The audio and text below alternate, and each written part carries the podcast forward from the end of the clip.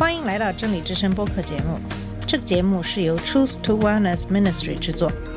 在这个节目里，我们要从一个不一样的角度向你介绍圣经和基督，带你走进一个属灵的世界。我们的节目在每个星期二、四、六更新，欢迎你的收听和关注。all the colors of the rainbow.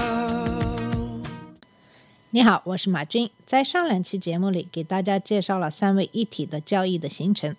三位一体的教义的确立，是在当时的异端盛行的时候，树立正确的教义的必须的一件事情。那么在今天的节目里呢，再给大家介绍信经里的基督。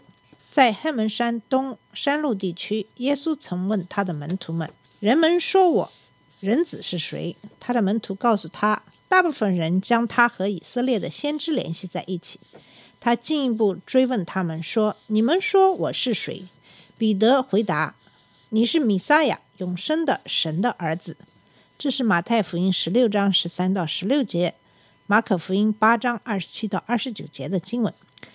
人们对于耶稣提出的问题给出了成千上万种回答。有些人说他是一位非同寻常的犹太拉比，宣扬爱的王国；另外一些人说不，他是一位社会革命家，其主要目的是推翻罗马暴政的统治。另外还有人说他是被误导的梦想家，在寻找进入历史并在世上建立正义的神。无论人们的观点如何，两千年来，教会和彼得一起承认，耶稣是弥撒亚，是永生的神的儿子。他不仅仅是基督教研究的主题，他是基督徒奉献的对象。神学家把这个奥秘称为“道成肉身”，即神成了肉身。圣歌的作家们高唱伊玛内利，意思就是神与我们同在。在教会所处的罗马帝国时期，当皇帝施压牧师们将基督教信仰精确地表达在信经条款上，教会开始谈论神和人。在公元四五一年，在离君士坦丁堡不远的卡尔西顿举行的会议上，确定耶稣基督为完全的神和完全的人，真正的神和真正的人，在两种本性中没有混淆、没有变化、没有分裂、没有分离，完全的结合而形成一个位格。直到今日，大多数的罗马天主教、东正教和新教基督徒都认为这份声明是正统基督教信仰。令人伤心的是，在埃及、叙利亚和印度的一些基督徒并不这么认为。他们反对的理由来自于五世纪时教会为明确的谈论大事件进行的各种尝试。这个道成肉身的经典教理是怎样形成的呢？它的含义是什么呢？下面我们就来看看这个道成肉身的由来。我们将这个神学领域称为基督论，因为它讨论的是基督耶稣是谁这个问题。在这个独一无二的人，基督徒的救世主身上，神的生命和人的生命是什么关系呢？在教会生活中，这个问题的存在本身就具有非常深远的意义。就我所知，伊斯兰教没有穆罕默德论，佛教没有佛陀论，基督教史上的辩论是对基督徒称为神子的这个独一无二的圣衣的纪念。罗马帝国时代并没有创造出道成肉身的问题，它只是争论这个问题。早在神人的奥秘成为基督教思想的核心之前，它就是基督教崇拜的核心。威尔曾经告诉剑桥大学的学生们说：“一种深深的本能一直在告诉教会，最能表达基督的奥秘的就是我们的赞美。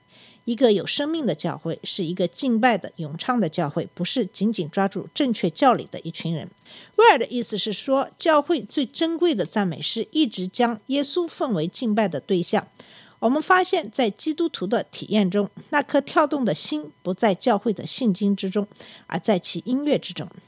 但是，因为成为肉身的神不仅仅是基督徒的情感，耶稣基督徒的现实，因此近前的学术研究依然是一项重要的使命。使徒说，耶稣是不能看见之神的像，这是哥罗西书一章十五节经文；道成肉身是约翰福音一章十四节的经文。从创世以来被杀之羔羊，启示录十三章第八节的经文。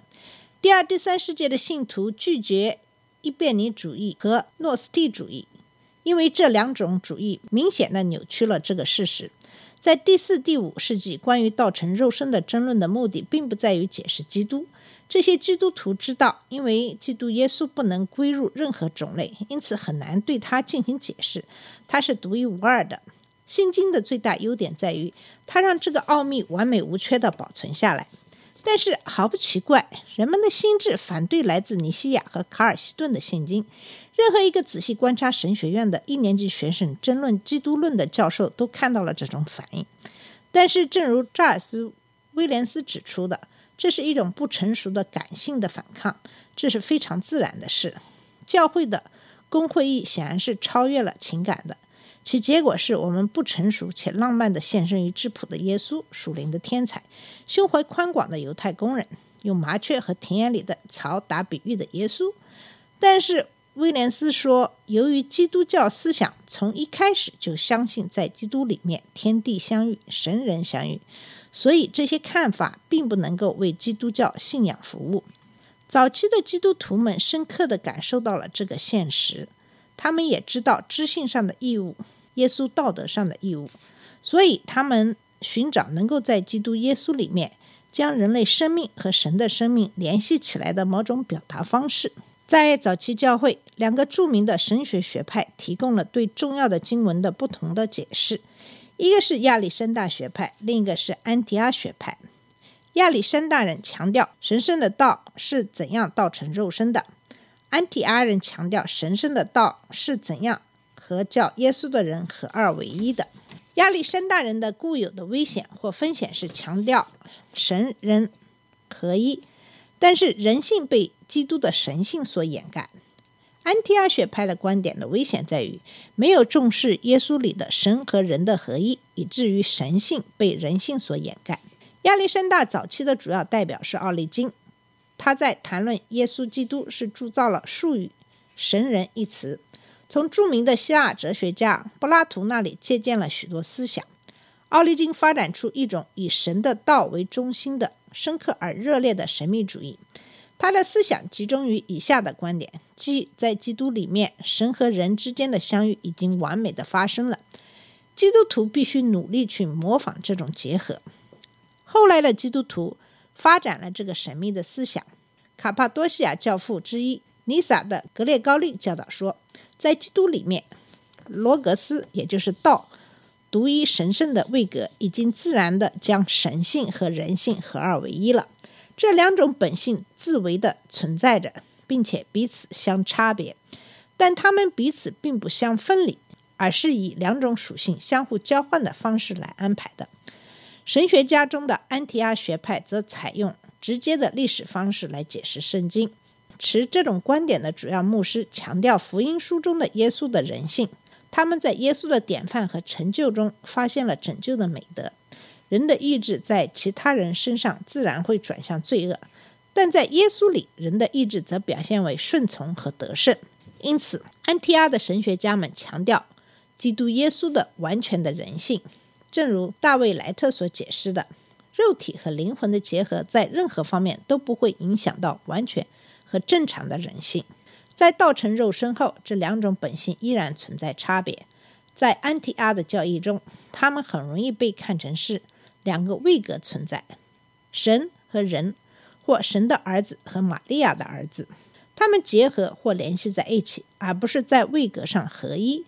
作为道与居的器皿，耶稣除了享有完美和充盈的恩典和权柄之外，他与先知和使徒并没有什么不同。根据一位神学家的看法，道安居在耶稣这个人里面，就像安居在一座圣殿里一样。关于道成肉身的大事件的争论分行了数代之久，部分是因为政治影响起重要的作用。在狄奥多西的统治下，基督教成为官方的宗教以后，教会结构主要集中在一些有权力的人物身上。在罗马帝国行省的主要城市中。主教开始被称为大主教，主教具有司法权和管辖权。